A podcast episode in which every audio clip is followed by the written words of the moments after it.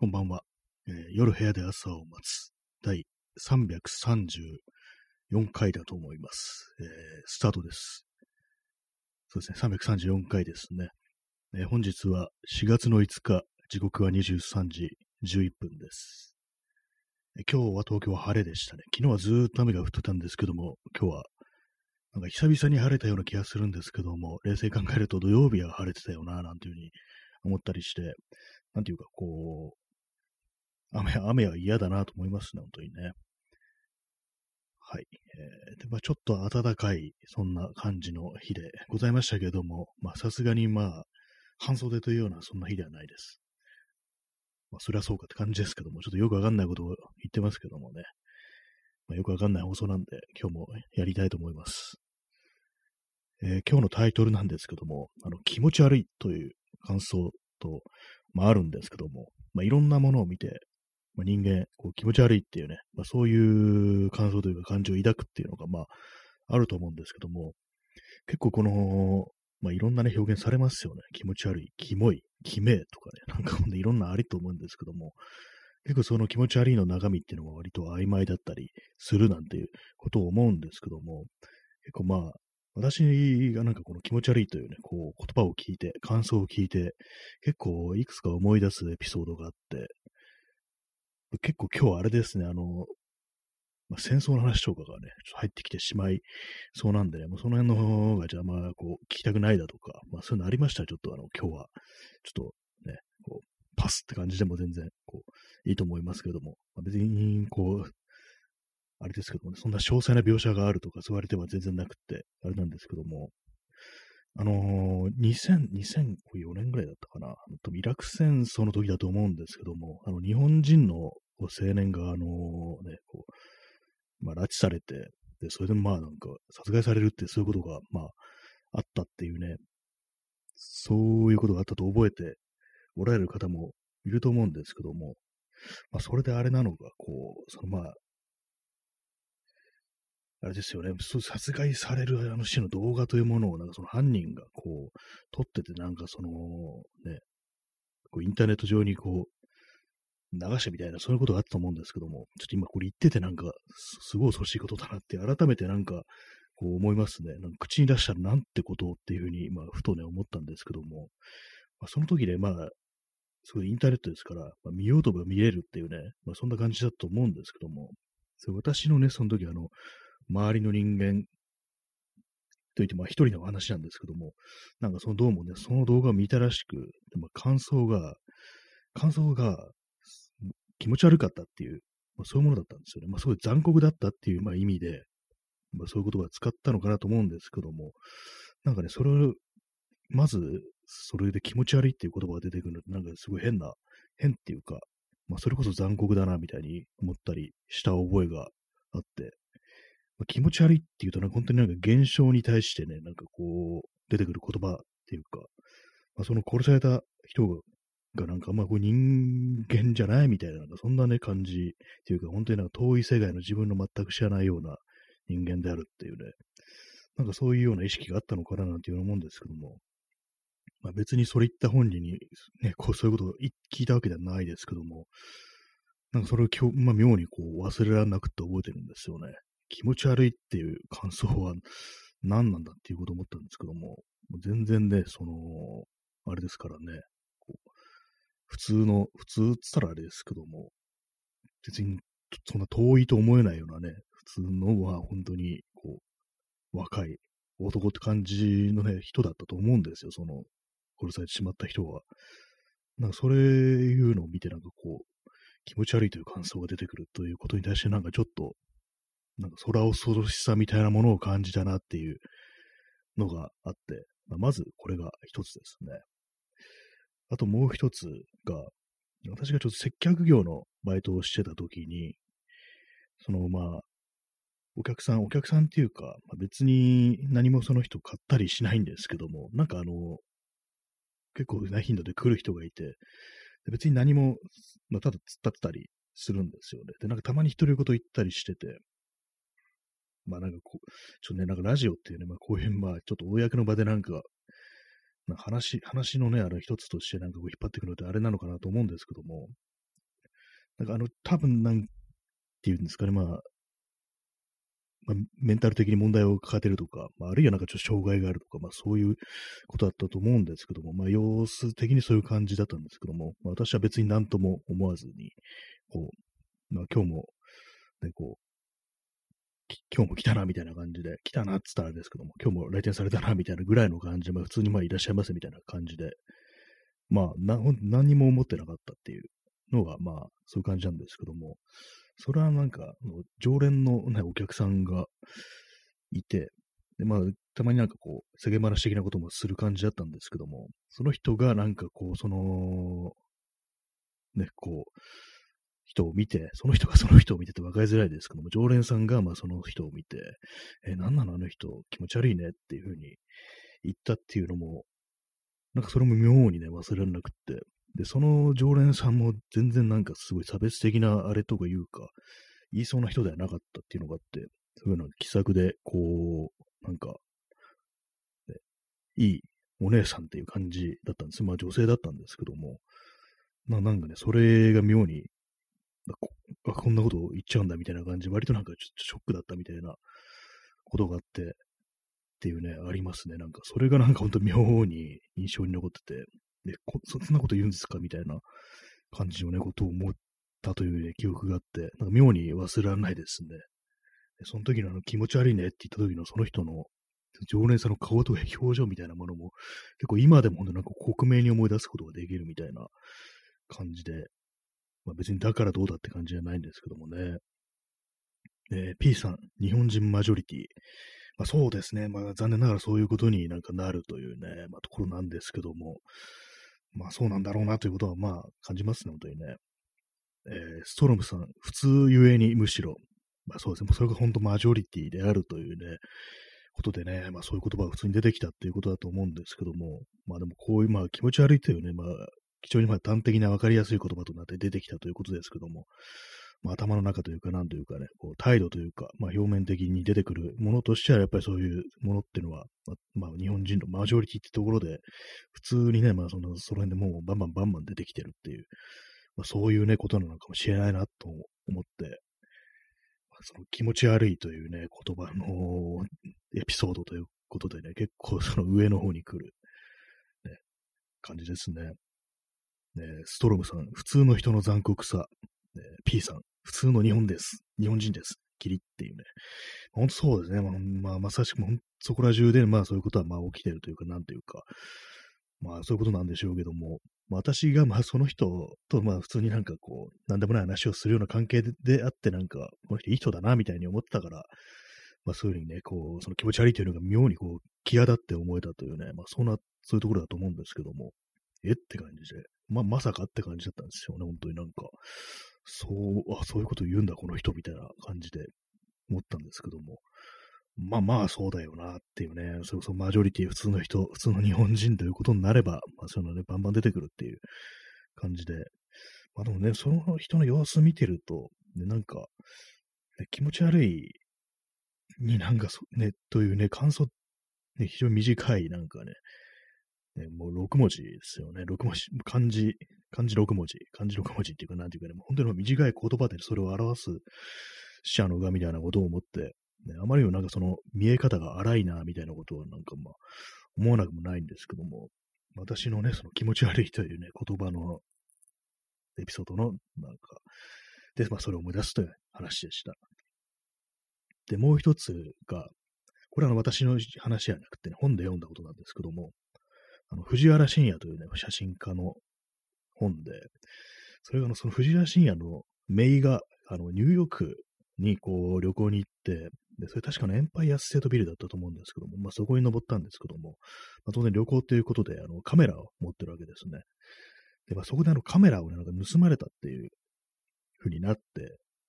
で、まあどこ行ったどこ行ったって感じで、こう探してたら、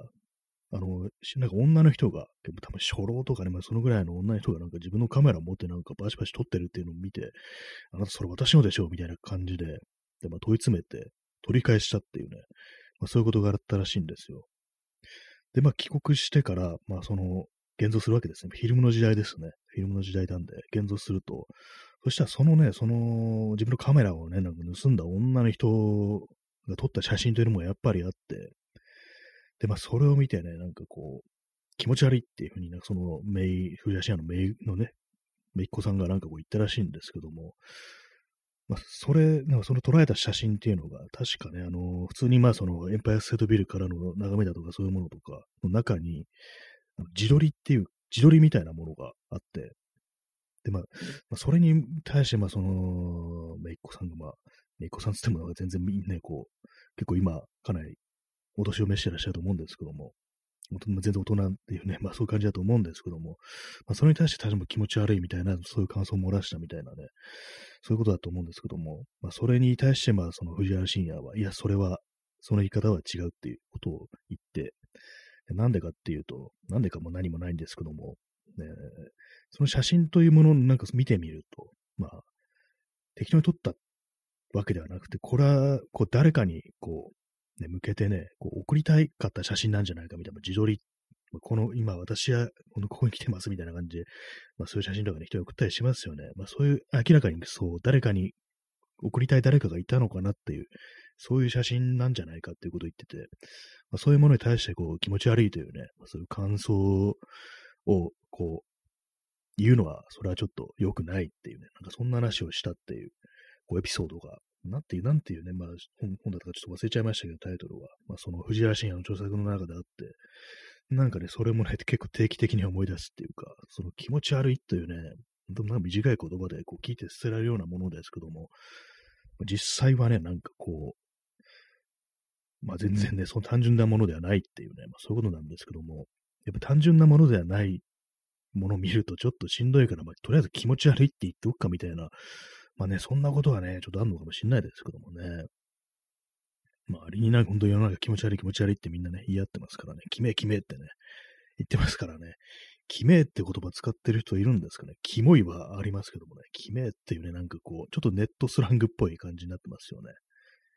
キモいっていうね。まあ、キモいってね、まあ、面と向かって言われたことはないですね。まあ、でもなんかまあ残酷なまあ言葉だななんてことは、まあ、思うんですけども、ね、本当になんかあのね、非常にまあ荒い、ね、言葉だということはまあ思うんですけども、なんなんでこんなことを考えたのかなって思うと、あれです、まあ、気持ち悪い、まあ、さ最初ね、あの、まあ、イラクでこう人質になって、まあ、殺されてしまったというね、まあ、青年の、まあ、話が来たんですけども、まあ、戦争のね、こう戦争のことから、こう、なんかそんなことをふっと思い出したんですけども、やっぱりなんかこう、まあ、そのウクライナ関連のなんかあれ、なんか結構まあとんでもないというか、なんていうか、こう、民間人がなんか殺されてるみたいな、そんなニュースがこう流れてきて、やっぱ人間って人間を殺すんだな、みたいなね、ことを、まあ本当にまあ思うっていうのがあって、んなんか、ね、こんなな、なんでこんなことすんの？みたいな、まあ非常になんか、まあこの 発言だけも太平ボケ的ななんかね、こう言葉ですけども、なんかもうシンプルになんでこんなことすんだろう？みたいなことを、まあ、思ったりしてっていうね、ところ思いますね。まあ、なんかいろんなニュース、ニュースでね、なんかこう映像というか、まあ、写真とかね、こうありますけども、まあ、その結構遺体がね、こう、まあ、映ってるっていうのがあったりしてね、なんかこう、こうなんかね、こうそういうものなんか見るっていうね、なんか異様、異様っていうかなんていうかね、何なんだろう、これはみたいなことを、まあ、残酷だっていうね、まあ、すごいシンプルな、ね、こう、言葉しか出てこないですけども、なんでこんなことになるのかなっていう、そういうね、単純なね、あれしか出てこなくなりましたね、ほんとね。まあちょっとなんかずれてますけども、気持ち悪いという感想というね、まあ、まあ、そういうショッキングなね、まあそういう映像だとかね、まあそういう光景でもなんか、そういうのを表現するのに気持ち悪いっていうね、なんかそういう感じのところを落とし込んでしまうのは、まあ良くないよな、なんていう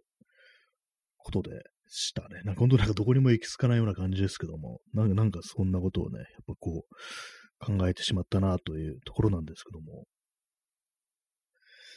でまあそうそうですね。それだけですね、本当ね。えー、紅茶を飲みます。今日紅茶の、紅茶なんですけども、あの、ティーバッグ、一つのティーバッグからの3倍ぐらい私は飲むんでね、もう最後の方なんかすごい薄々な感じになってますね。こう、お湯かっていうね、ちょっとあの紅茶色のなんかお湯みたいな感じになってるんですけども、なんか別にね、あれ、ちょ、ほんのわずかなフレーバーと、ほんと色がついてれば別にいいのかなと思いますね。そんなにあの、あの味とか別にっていう感じで、実はそんなにあのね、こう、味とか求めてないんじゃないかみたいなコーヒーとか、見た目がなんかあれであればいいみたいな、そういうところもちょっとあるのかもしれないですね。まあ、そんなこと言いながら、あの、3杯目のコーヒーを飲んでます。コーヒーじゃない、紅茶を飲んでます。なんかあれですね、今日ちょっとあの、話してることがちょっとセンシティブというか、なんていうかね、まあそんな感じなんで、もう少しなんかいろいろ語ろうかなと思ったんですけども、なんかあんましない方がいいような気がしてきてしまいましたね。何かこう、あれですね、ちょっと触れたくないところで触れるというか、なんというか、まあそんなところがあるなっていうね。昨日の放送とかでなんか全然面白い話がないな、面白い話したいな、みたいな、笑いの話とかしたいな、なんて、そんな話をした次の日にこういう放送してんのもね、ちょっとあれですけどもね、なんかね、もう、そういうことを考えてしまいがちな世の中であるっていう、まあそういうことなんですけども、まあとはいえね、まああの、さっきウクライナの例を出しましたけども、まあ、それ以前にも全然なんか毎日毎日ね、こういう人間がね、こう殺されてるっていうことはまあ起こってたわけですからね。まあ、それでもそういうものなんか全然見な見ずにね、見ないようにしてましたからね。私、ああいうの結構、まあ、苦手というか、もう結構しんどくなるんで、見れないんですよ。結構そう残酷な映像とか、意外に思われるかもしれないですけども。なんかね、あれですね、本当にね。えー、ストロムさん、手塚治虫の世界を滅ぼす男で、非公平の主人公が上官から泥水をコーヒーだ飲めとしごきを受けるシーンがあの、しごきで、まあ、その、泥、ほんと泥水はね、まあ、こういだこれ飲めっていう、嫌がらせですね。嫌ですね。なんかね、こう、手塚治虫の世界を滅ぼす男。私読んだことないですけども、やっぱそう軍隊的なものとね、そういうしごき、嫌がらせ、いじめ、ね、こう、虐待、そういうものはすごく近いですね。嫌ですね。そんなことして何になるっていうね、話ですけどもね、泥水飲まして、ね、こう、コーヒだっつってね、何なんでしょう？でも本当なんか日本軍とか、まあ日本軍だけにもからないかもしれないですけども、限らないのかもしれないですけども、本当あらゆる軍隊でそういうことが起きてるってことで、まあ、さっき言ったね、その戦争におけるそういうなんか虐殺みたいなものが起きるっていうことでね、なんでそんなことができるんだっていうふうに思いますけども、やっぱりそういう場場が用意されてると人間あっさりそういうふうになるっていうことで、なんか結構ね、ああいう話、ね、ニュースとか見てると、なんかロシア人だからだみたいなそういうことを書いてる、ね、こう意見みたいなのがあって、いや、何を言って、ケツカルって感じですけども、ケツカルってなんで急に方言、どっかの方言みたいなの出てきましたけども、なんかね、ほんと、ね、まあ、それこそなんか昔日本兵がね、同じことやってたっていうね、ことも、可能性だってね、全然あるわけだぞっていうね、こともありますけども、まあそういう戦場っていうまあ異常なところで、こう、そこに適応するためになのかな、なのかわからないですけども、非常になんかこう残忍な、こうね、こう、ところをね、こう、発揮、発揮するって言ったらあれですけども、人間出すっていうね、ことに直面するとなんか非常になんかしんどいというか、まあでもあれですよね、まあその、戦場においてはその殺人というとかね、まあ、まあ、そのゴール感とかありますけども、まあそういう極端な形でもって現れますけども、本当なんか我々が生きてる日常にね、おいても、こう、残忍さというか、まあ、攻撃性みたいなものってこう、まあ、日常的に発揮されてるとは思うんですよね。結構その出方が違うだけであって、まあ、人間が人間をね、追い込む時とかね、こう、いじめる時とか、まあ、そういう時にこう出てくる、そう残忍さ、残酷さっていうものは、別に普段からね、こう、当たり前のようにあるものだっていうことなんですけども、なんかでも本当そうですよね、なんか、まあ、それに対して何をどうってあれでもないですけども、な、なんでっていうね、本当に思いますね。なんかなんでだっていうね。なぜ、なぜそんなことっていうね、感じありますからね。えー、ストロムさん、兵士が最も人間扱いされてないのに、非戦闘員を人間扱いするわけが。そうですね、自分自身が本当ゴミみたいにね、扱われてね、こう命、ね、こう、捨ててこいっていう、ね、感じでね、そういう扱いされてるんだから、そんな中においてね、その辺、そういう家庭においてこう出くわすなんか一般のね、こう、品性遠い、ね、こう人間というものをこう、こんなの、俺がどうしたっていい、そんな存在だ、みたいなね、ことをね、なんかこう、やっぱりなってしまうっていうね、ことなのかもしれないですね。で、なんか自分が人間扱いされてなければ、こう、人にね、こう、そんなこともできないっていうね、ことなのかもしれないですね。嫌な、あれですけどもね、本当にね。えー、P さん、皇軍がそんなことをするはずない。これはあの、天皇の軍と書いて皇軍ですね。ので、えー、大日本帝国無罪という右翼の無双。まあ、そうですね、ほんとなんか、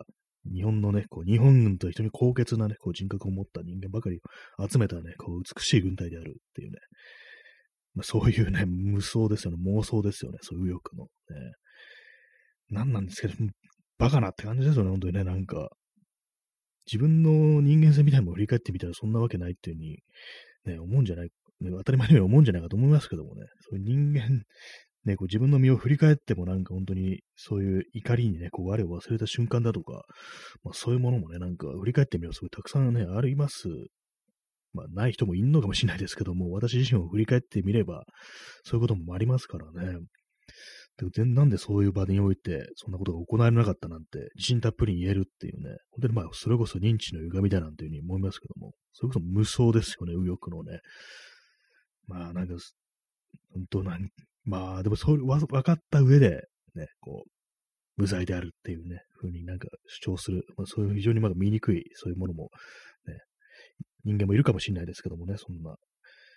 まあ、なんかね、あれですね、戦 戦争の話ってなんか、本当、あれですよね。さっき、まあそういうなんか映像とかちょっとね、まあしんどくて見れないなっていうね、話をしちゃうんですけども、昔あの友人、まあ今は全然そうになってしまった友人がいて、割となんかね、そういうものをね、インターネットでね、まあ、見るタイプのね、こう友人がいたんですよ。で、まあそういうものをね、見ながらね、うわっていうふうになんかいな、まあ、なんかね、こう、なんかあってね、そのみんな友達同士集まってた時にね、なんかね、そういうようなね、映像ね、なんか、映像じゃない、画像とかですね、まあ、開いてるっていうような時があったんですよ。非常にまあ、なんか悪趣味というか、なんかそういう感じですよね。で、まあ、それを見ながらね、その友人が言ったのがなんか、いや、まあ、戦場だったらこんなんね、普通だろみたいなね、ことなんかしきりにしてたんですけども、まあ、戦場でね、普通だったからと言って、ね、なんかそういうものね、なんか見なければいけないっていうわけではないっていうね、ことなんですけども、ちょっとこの話なんかあの、適当に始めたんで、ね、なんかどこにこう、落とし、落としていくのかわからないですけども、なんかそんなことがあったんですよ。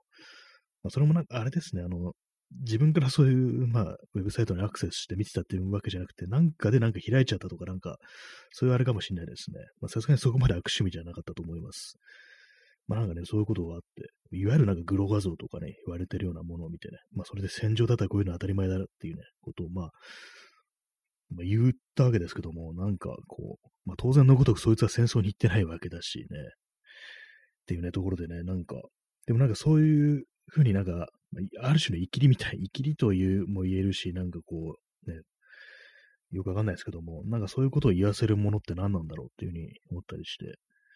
なんか我々がなんかね、なんかそういうものを見てないということから、ということに対するなんか後ろめたさみたいな、それがなんていうかね、こう、そういうもの、残酷なものを直視するのがなんか男らしいみたいな、なんか、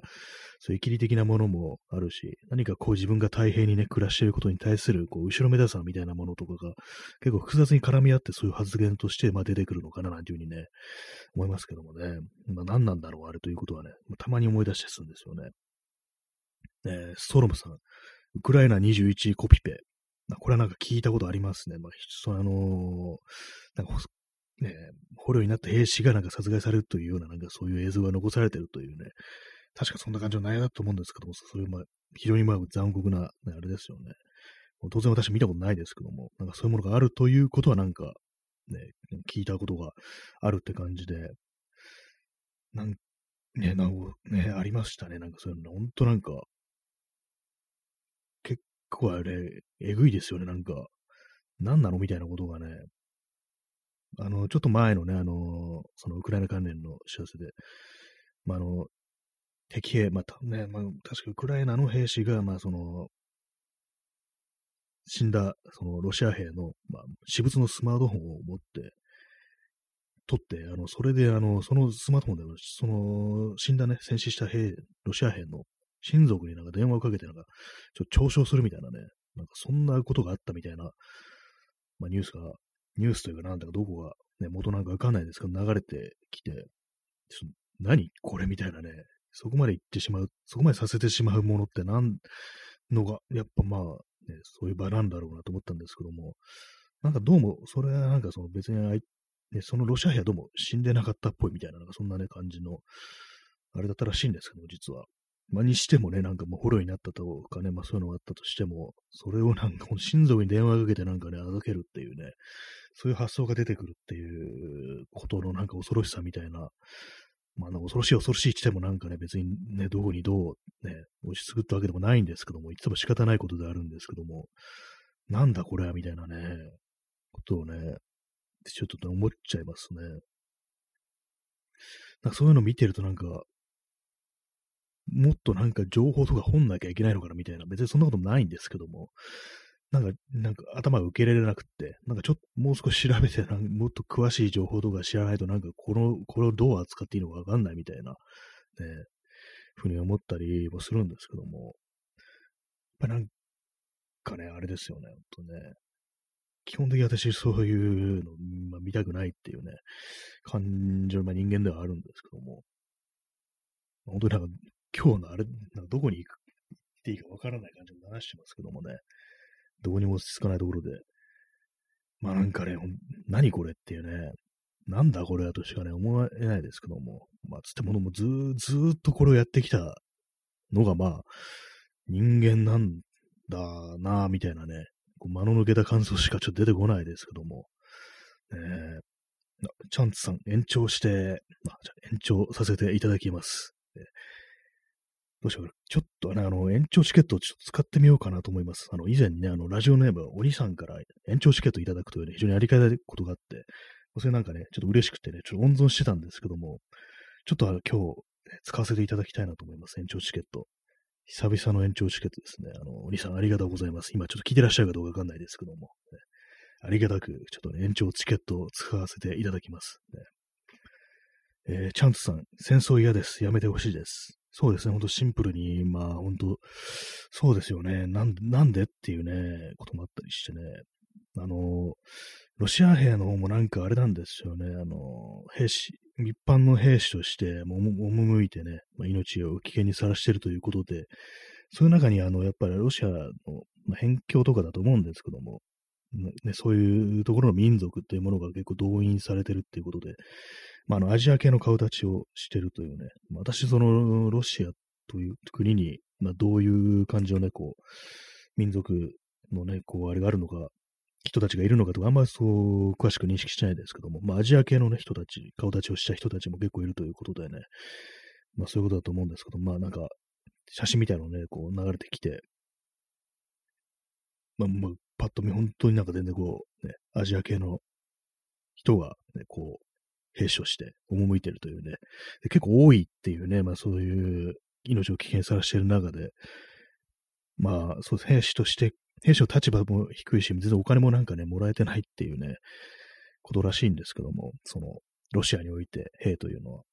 まあ、貧困層がまあ戦争に動員されてるっていう、まあ、ことでは、まあ、どこの、どこの国でもそうなのかもしれないですけども、なんかどうもそういうことらしくね、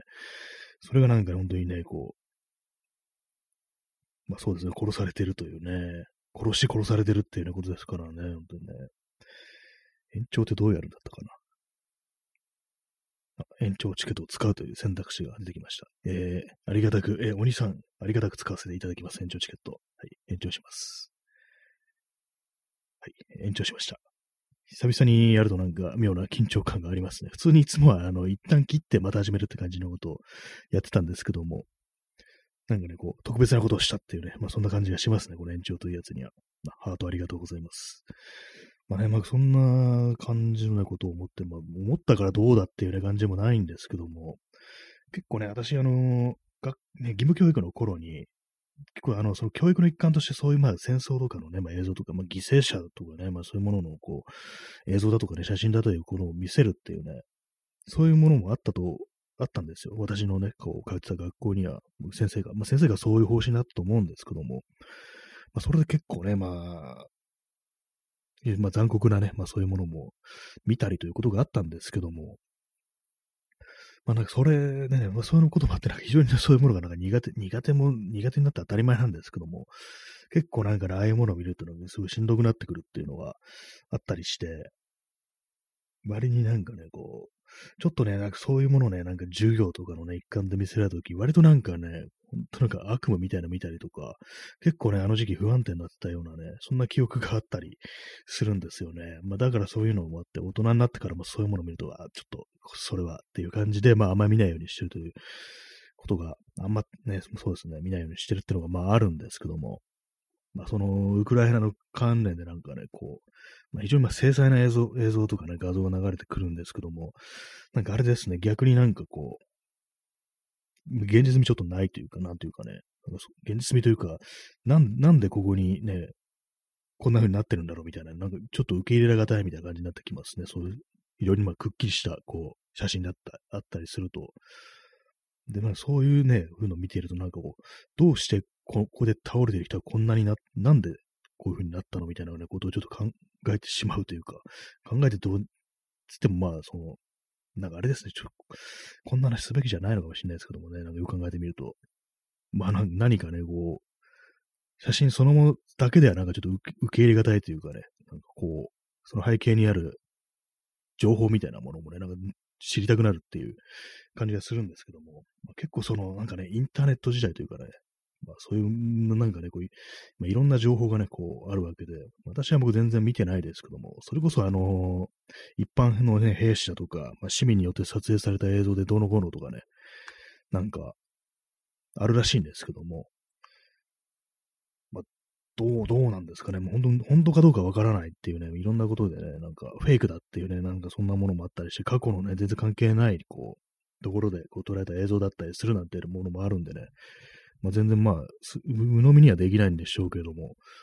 まあでもね、そういう、これこれがなんでこういうことになってるのみたいなことっていうのは、まあ結構そういうものを見ると思ったりしますね。まあちょっと戦争から離れますけども、あの事故のね、映像とか、交通事故とかのね、ニュースって、まあ毎日毎日流れてきますけども、まあああいうものもね、なんか、どうして事故が起きたのとかね、起きたのかとか、なんか私はもうすごく知りたいんですよね。まあ、結構ああいうニュースとかね、見て、なんか、それこそなんかヤフーみたいなね、コメントつけられたところだと、まずね、もう事故を起こした方、ね、でそういう被害被害に遭った人っていうね、その二つの観点でもって、まあその厳重に罰しろみたいなことだとか、まあ、とんでもないこう運転だとか、なんでこんなこと、ところをなんか歩いてんだとか、なんか、要は、どっちかにまあ席をね、こう、どっちのが悪いっていうか、そういう話になると思うんですけども、なんかああいうのね、なんか本当になんか、どういうね、こう、現場の状況で、どこういうふうに動いて、こういうふうになって、こうこのその結果、事故が起きたみたいなね、そういうなんか細かい分析というものを私は知りたいんだっていうね、ことを思ったりして、いつもなんかどう罰するかね、っていうね、ことばかり、ことが入れてて、いや、こういうね、事故っていうのはもう全然ね、こう、こっちもあのね、当然のごとくね、こう、いつどちらかの立場になってもおかしくないわけですから、まあ、そういうの知りたいのになんか全然その辺のなんかね、こう現場の状況だとかそういうものは、そのニュースというものにおいては、まあ、ニュース以外のあれでもそうですけども、全然ね、その続報みたいなのも流れてこないっていう感じでね、なんか、いよなんか嫌なんですよね。嫌っていうか、なんていうかね、そこじゃねえってことをなんかいつも思うんですよね。ねチャンツさん、経緯が詳しく知りたいですよね、事故のニュース。それがわからないとニュースの意味がない。そうですね。そういう、そういうことが起きて、同じようなことにならないためにはどうすればいいんだみたいなね、そその、ね、ための情報というものは全くないから、なんかああいうのってなんか、どう罰するか、どう罰せられたかとかね、感じのあれになっちゃいますからね、交通事故っていうのは、結構その事故系の動画とか、まあ、違反系の動画とかああいうのを見てると、もう最終的にそこにしか行き着かないっていうか、なんかあれなんですよ。ね。本当になんか実際にそれがあの行動を走るとかね、そういうことにおいてどんだけの意味があるんだよっていうね、ことをまあ思ったりするんですけども、まあ私もね、なんかまあ自転車とか乗るんでね、まあそういう、結構私慎重な感じのね、こう、運転をするんですけども、なんかね、こういろいろなんかあるとね、そういうその手の動画とか危険なね、まあ走行だとかそういうのありますけども、なんかね、アホだとかバカだとか言って何になるんだっていうね、なぜそういうような行動に出たのかっていう、まあ、そういうとこからなんかね、掘っていかないといけないっていうね、まあ、マインドの問題でもあるっていうことを思うんで、なんかほんと意味ねえぞ、これみたいなことを思ったりして、なんかボロクソ言って、なんかね、スキッとする、スカッとするどころかね、嫌な気持ちになるだけのね、本当なんか無だなっていうね、無っていうかマイナスだななんてこと思うんですけどもね。まあでもそう、自己系の動画をなんかエンターテイメント的に消費するっていう、まあそういうこともまああるっていうね、とは思うんですけども、まあとはいえね、そういうようなね、実際まあ人が死なないとかじゃなくて、間一髪とか、危なかったねとかね、まあそういうあれでもまあそうなんですけども、なんかね、こう、自分のがなんか実際になんかこう、外に出るとかね、行動をね、走るとか、そういう時に対してなんか役に立つような感じをね、そういうものは得たいよな、なんていうふうに思うんで、まあなんかあのコメント欄とかのね、言い争いみたいの、なんだこれみたいなことをね、いつも思っちゃったりしますね。まあ見ない方ね、見なければいいのかもしれないですけども。今なんか外からなんか変な音が聞こえてちょっとびっくりしました。なんか自分の声に重なってなんか変なね、音が聞こえたんですけども、マイク入ってるかな、今の。外から変な音が聞こえると怖いですね、なんか。はい。なんか、なんかこう今日変な、変な話っていうか、ちょっと怖めの話をしてるんで、なんかちょっと敏感になってるかもしれないですね。まあね、まあそういう感じですね。急になんか事故のね、動画の話をね、してますけどもね。まあ事故、ね、あれですけどもね、たまにね、なんかそういうの見ちゃったりしますけどもね、あのドライブレコーダーとかのなんかまとめみたいななんか、ありますよね、ああいうのね。な、なんなんだろう、あれって思いますけども。私がなんかそういうの見ると、やっぱりこう、や、やばいっていうね、基本的になんか、安全に行かないとやばいというね、まあそういうなんかこう、気持ちになりたいっていうね、今しめる的な感じのね、あの気分の時に割とそういうのを見るんですけども、えーえー、時刻は23時47分ですね。まあなんか今日は、何の話をしてるんですかね、今日はね、なんか本当にね、戦争の話をしたりだとかね、まあ気持ち悪いというね、言葉の、についてのエピソードとか、まあそんな感じになってますね。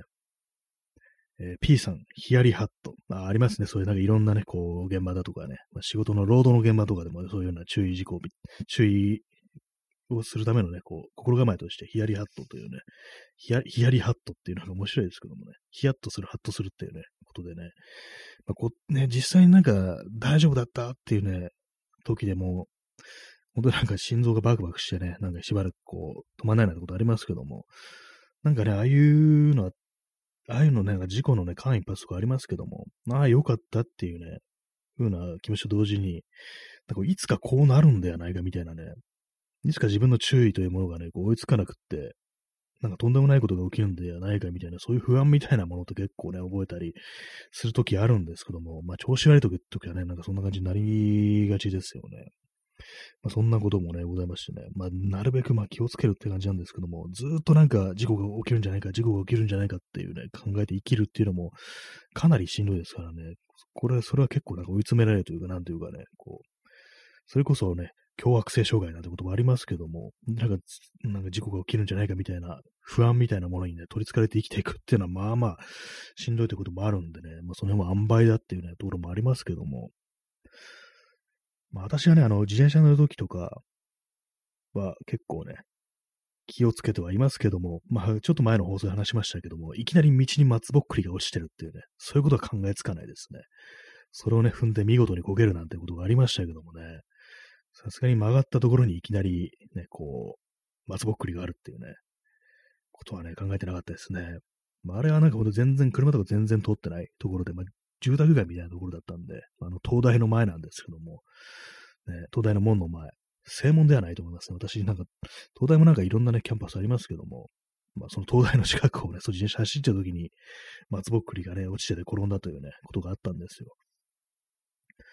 まあ、そんな感じで、ね、本当に思わぬね、こう、ことでね、こう、急にこけるなんていうことがありますからね、まあ、注意するに今年したことはないんですけども、それも限度がね、まあ、あるっていうね、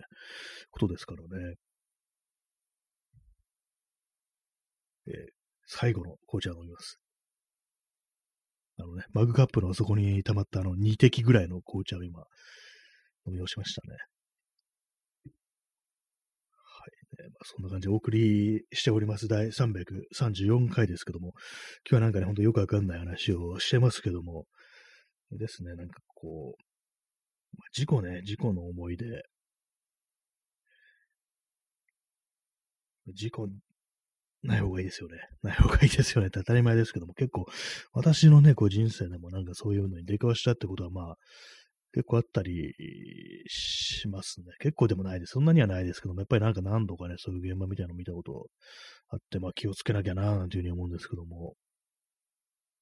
なんかすごい当たり前なこと言ってんなっていうふうに思います、本当にね。私、あの、自転車乗るときとかね、本当になんかこう、思うんですけども、結構その、乗り物に乗るとき基本的に、まあ、よくね、あの、車の中だと特に、あの、流れに乗るととか、まあ、ちゃんとスピード出してっていうね、ことで、あとまあ、な、それこそね、スピード遅いと迷惑ですよみたいな、そんな話がいろいろますけども、結構ね、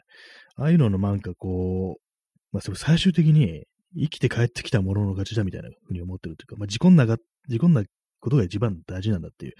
まあ、その、ちょっとね、遅かったり、手間取ったりして、後ろの車にクラクション鳴らされたりとか、こらみたいなこと言われたとしても、やっぱあの、無事に帰ってきただけで、まあ、それはもう勝ちですよっていうね、ことはずっと思ってるんですけども。私、あの、免許取った時に、教習所で、なんか右折するときに、なんか後ろの車がなんかプッてね、こう、まあ私教習車乗ってて、隣に教官が乗ってて、で、後ろの車クラクション鳴らしてきたんですよね。そしてあの、教官が、あの、後ろ、今クラクション鳴らせたけど、全然そんなの気にしなくていいからっていうね、あんなね、後ろのじじいがね、こう、その気まぐれ鳴らしたクラクションなんでね、こう、気にする必要ないっていうふうにね、なんかそういうふうに、こう、教官がね、なんか言ってくれたんですよね。それ結構なんかずっと 残ってて、だからまあ、後ろからね、何を言われようが、事故らないことが一番大事なんだって、まあ当たり前ですけども、結構なんかね、でもそういうの、プレッシャーとかに負けてね、やばい、早く行かなきゃ、早く行かなきゃ、みたいなね、なんかそんな感じでこう事故ったりするなんていうね、ことも多分あるかと思うんで、その教官で言ったことはかなりね、こう、強い言葉でしたけども、後ろのじじいが鳴らしてるあんなクラクションなんか、どうでもいいからっていうね、じじい、まあ、もう普通におじいさんだったかどうか私は覚えてないんですけど、まあ、そうなんでしょうね。なんか、ルームミラーで見れた、見えたのか何なのか知んないですけども、結構ね、今でもなんかその場所とかをね、たまに通ることありますけども、そういえばそんなことあったな、みたいなね、ここでクラクション鳴らされたな、なんていうようなことをたまに思い出すことが、まあありますね。まあ、そのね、確か教官は、そのたまたま一回しかね、その一回しか当たらなかったね、人だったんです。まあどういう人なのかよくわかんないですけども、まあなんか妙に印象に残ってる、ね、そういう声かけでしたね、なんか。まあ、最終的にまあ生きて帰ってるの、来たというね、ことでね、よかったという感じですけどもね。はい。なんか 結構話があちこちしとんでよくわかんないね、感じになってますね。はい。今、ちょっとパソコンのあの、モニターがスリップに入ったので、今、キーボードを叩きました。23時53分ですね。夜も深まってまいりましたという感じなんですけども、ここでなんか一つね、ちょっと面白い話をしたいななんていうふうに思うんですけども、まあ当然のごとく何も思いつかないという感じでね、急になんかさっきまでそんな話、事故だとかね、なんか戦争だとかそんな話をしといて、急に明るい話が出てくるかというと、別にそんな、ね、こともないですけども、はい。あの、私、全然変わりますけども、あの、テレビ持ってないんですね。テレビを持ってないんですけども、でも冷静に考えると、テレビがあった時から、まあ、そんなに見てなかったなっていうのがあったりして、でも結構その、テレビっっていうね、もの、見るとき、皆様は何を見ておられるでしょうか？結構その娯楽としてのテレビっていうのは、やっぱりあの、バラエティ的なものっていうのはまあ、多い気がするんですけども、私もなんかね、昔はね、なんかこう、テレビのね、テレビのバラエティとか見るの好きな友達とかいたりして、なんか会うとね、いや、この間こういうのをやってたみたいな話をね、聞かされてたことはありましたけれども、割となんか、特に、まあ、特に自分があの、テレビというものがに対して別に憎しみというものはないんですけども、そういえばなんかあんま見てなかったな、みたいなことを思って、私にとってそのテレビっていうのは、結構あの、映画を見るっていうのがなんか多かったような気がします。テレビでやってる映画っていうね、のが多くて、私、あのー、なんか、え、ね、まあ、子供の頃、まあ、映画というものをね、まあ、特にま外国の映画とかですよね。まあ、子供の頃なんてね、なんかそういうもの全然見ないと思うんですけども、ちょっとね、あのまあ、その中学生ぐらいになってね、ちょっと映画とかなんかそういうものを見始めるっていう時に、まあ最初に見たのがやっぱそう、テレビの映画っていうものだったんですよね。ま、レンタルとかもね、まあそんなにまあお金ないですからね、借りに行けないということで、でまあ、テレビと映画、じゃあ映画といえばテレビで見るもんっていうね、まあそういう感覚がまああったんで、なんかあんまバラエティとかそういうものに対してそんな親しみがないっていうのがまずあったりするんですけども、結構なんかあれですよね。なんか世の中はまあその手のものが好きで好きでたまんないっていう人もまあどうもいるらしく、まあ、結構ね、その、そういう話とかされてもなあみたいなことをね、なんかその学校帰ってた時とかなんか思ってたななんてことをたまに思い出したりしますね。え、P さん、帰宅が遅く、テレビスイテレビのスイッチを入れた時間にやっているのが、世界各国の街角の映像系番組ばかり。あそういうのもやっぱ今でもあるんですね。やっぱ遅い時間にそういうものがやってると。まあ街歩き的な動画が流れてる。動画っていうか、まあ、映像が流れてるって感じなんですね。確かにそういうのありますね。まあ、バラエティとかはね、本当は私もテレビね、もうなくなって本当長いんで、どういうものなのかちょっとよくわかってないんですよね、なんか。分かってないってあれですけど、テレビって何がやってるのぐらいのね、感覚になってるんで、もはや。まあ、今そういう人も結構多いと思いますけども、私の前の結構早いうちからなんかその手の感じになってしまってるんで、結構なんかね、テレビの CM のね、話とか振られて、え、何それっていうね、感じになることがね、割となんかあったりしたんですよね。今はじゃあ遅い時間にはそういうものが多いんですね。やっぱりなんかあれですかね、お金をかけらんなくなってる予算があんまないっていうことで、それでのなんて、垂れ流し系のなんか、そういうものがあるんですかね。あんまこう人が出てこないような、こうね、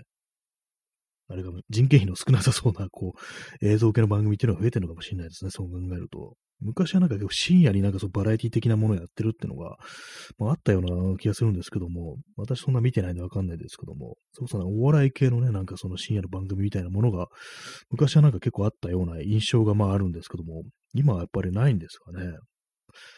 あれですね、本当なんかお金をかけらんないっていうね、ことがね、本当にいろんなところでなんかそんな感じになってて、今安上がりになってるというね、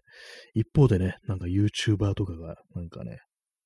な、何をね、なんでそんな風になるのかわかんないですけど、なんか金ばらまいたりだとかね、なんかそんな嫌な時代になってますね。嫌な時代ですね、本当にね。シンプルに。悪い時代だよっていうね、ことは本当思いますけどもね。本当テレビ、今、今自分にテレビがあったら何を見るのかなっていうふうに、ふと思ったんですけども、私、テレビ番組で好き、一番好きなのはあれかもしれないですね。日曜美術館かもしれないですね。あの、日曜日に NHK でやってるね、こう、美術系の番組なんですけども、そのぐらいしか見たいもんがないよな、なんていうふうに思ったりして、まあ、映画っていうのは今ね、配信がね、ありますからね、テレビでやってる映画ってなると、なんか結構その、ツイッターとかを見てるとあれですね、あの、よく宮崎、ね、ジブリのアニメがね、こう、やってる時になんか妙にみんななんかね、やってるぞやってるぞみたいな話でね、こう実況的なものを中にししてる人もいるっていう感じで、まあそのぐらいの時しか、そのテレビでやってる映画の話っていうのはね、こう、なんか伝ってこないんですけども、なんかどうなんですかね、なんか、昔はなんかね、こう定番っていうかなんていうかね、まだこれやってるわみたいな感じのね、映画って結構あったと思うんですけど、今どうなんですかね。テレビで映画ってやってるんだろうかっていうね、本当に、本当何にもわかんなくなってますね、本当にね。テレビで起こってることというのが。まあでも全然ね、見たくは、見たいとは思わないんですけども、ただなんか結構つけたら流れてるっていうのはそのテレビというものの性質として結構大きいというか、まあなんていうんですかね、結構そのネットでなんか動画見るっていうのは自分から能動的に動いていくっていうことで、その辺がなんかこう、ね、あれですよね。結構その精神力があんまない時には、結構それってしんどいのかなっていうね、自分から選ぶというね、こう決断をするということもまあしんどいっていうのはまあ人間まああると思うんで、まあそういう時にテレビっていうものはなんかそっとなんか寄り添ってくれるものであるなんていうね、まあそういうこともなのかなというふうに思いますね。箱屋の住人さん。は、こんばんは。こんばんは。ありがとうございます。お久しぶりですね。箱根屋の住人さん。今日はちょっとね、あの、1時間やってるということでね、こう、延長チケットを行使させていただきましたという感じでございます。えー、お兄さん、えー、インディ・ン・ジョーンズのハマトラは5回くらいテレビで見た気がします。あ、その辺のやつね、結構ね、やってるんですね。やっぱりね。あの手の、まあ、間違いないですからね、本当にね。ね、まあ、そんな感じで、まあ、今日はあのお兄さんからいただいた延長チケットをね、使ってこう、放送させていただいてましたけども、私、インディ・ジョーンズあんま見てないんですよね、意外と。ハムナプトラは、あの、最初の一作目だけ見た気がします。それこそ、その時、それはなんか本当テレビで見た気がしますね。インディ・ジョーンズ意外と見てないんですよね。なんか割となんかあの、有名な映画ですけどもね。箱庭の住人さん、えー、拍手の絵文字ありがとうございます。えー、そして、鬼さん、延長ありがとうございます。いや、こちらこそありがとうございます。えー、箱庭の住人さん、バックトゥーザフューチャーもやってますね。まあ、まだ、未だにやってるんですね、あれなんか。結構ね、あの、あれも定番ですね、本当にね。結構安心して見れるというか、なんというか、そんな感じでしたけども、なんか圧倒的なの、ワンをなんか放映してる時が多かったような気がしますね。まあ、やっぱ一番面白いというね、まあそんなことでね。あれも結構なんか色、吹き替えがなんか結構違ってたりして、ね、結構、割となんか味が違うっていうね、感じの放送があったりしたと思うんですけども、ね、やっぱ私も最初、バックトゥーザフューチャーみたいなのがテレビでね、放映されてる時でしたね。娯楽映画っていうのはテレビ経由でこう、最初に見てね、見るってこと多いんで、結構その吹き替えの印象が非常に強いっていうのがやっぱあったりしますね。やっぱこの声じゃないとみたいなことは割にあったりするんで、結構その映画見るとき大体私あのね、こう、まあ、配信とかだと本当に吹き替えで見るようにしてるんですけども、まあ、あ、じゃないや、字幕で見るようにしてるんですけども、まあ、吹き替えもまあ悪くないのかなっていうふうに思いますね、なんかね、こう。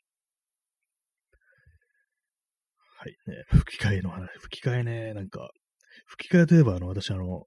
あの、シルベスタ・スサローンのランボーのね、ランボー一作目です。ランボー一作目の最後の方でね、こう、ね、こう、スタローン白真の演技ですね。なんか本当にこう、自分がね、戦争で受けた傷というものについてね、こう、スタローンがこう、ランボーがね、こう、取り乱しつつも語るシーンがあるんですけども、それのね、なんかね、吹き替えの動画とかをね、たまに見たくなることがありますね。あれなんか結構、その、なんかインターネット上とかでなんか結構コピペみたいな感じでこうあるんですけども、渡辺謙、ね、俳優のね、渡辺謙が、こうテレビで放映された時に渡辺謙がその、シルベスタ・スタローの吹き替えをやったってことがあったらしく、そのね、セリフをなんかこう、書き起こしたものがなんか結構そのネット上のコピペみたいな感じでね、こう貼られるっていうことがあって、なんかね、それをなんかたまに思い出したりしますね。私、最初ランボー見たのが、吹き替え、テレビの吹き替えだったと思うんですけども、それはもうと、まあ、渡辺謙はね、なんか結構昔放映された時のことらしいんでね、渡辺謙じゃなかったと思うんですけども、やっぱ結構その吹き替えがなんか印象に残って、で、なんか、たまになんかその見たくなって検索することがありますね。で、なんかああいう、なんか結構スタローンってなんかね、検索するとなんかモノマネやってる人がね、いてね、スタロンじゃないんですけども、スタローンの吹き替えの真似なんですけども、なんか妙に上手い人がいて、なんか世の中本当なんか多彩な人が多いななんていうふうに思うんですけども、別にその人も俳優とか、ね、こう声優とかいうわけではないっぽいんで、なんかね、いろいろいるなと思いますね。埋もれてるというか、なんというか、多彩な人がいるなというふうに思うんですけども、なんかね、なんかそういうのを見ると、ね、どうなんだ、ななんだろう、いろいろ埋もれてるななんてことを思ってね、まあ、そんな話でございます。えー、箱庭の住人さん、私はジャッキー・チェンとシュワルツェネッカーは、もう吹き替えの声が本物みたいに感じます。あそうですね。確かにそのね、二人、ジャッキー・チェンもね、シュワルツェネッカーもね、もうあの声って感じになりますよね。ジャッキーって本当にこの声で喋ってんじゃないかなみたいな、ね、ことをね、思ったりするんですけどもね、シュワルツェネッカーもなんかそんなイメージありますよね、本当にね。結構、ちょっと前にあれですよね、あのシュワルツェネッカーが、その、まあ、ウクライナに関してなんかこう、コメント出したみたいなのありましたけども、あれもなんか日本語にね、こう翻訳されてる方がいたんですけども、それなんか頭の中で蘇るときに、読み上げるときに、あの、小説家のね、あの、吹き替えの声になっちゃいますよね。確かあの声当ててる人と源田鉄章だでしたっけ？源田鉄章っていう人があの塚山正宗っていうなんかその二人がなんかこう、小説家の吹き替えではなんか有名だったっていうようなことをね、聞いたことあるんですけども、どうしてもそのどっちかの声で再生されますね。事情的に。不思議ですけどもね、なんかね。謎になんかあの声でね、こう、再生されるっていうのがあって、やっぱりその吹き替えの声が本物みたいに感じてるっていうことなんだろうなってことはやっぱり思ったりしますね。えー、お兄さん、シリーズ系の一作目よろしく、飯屋でも基本を行く、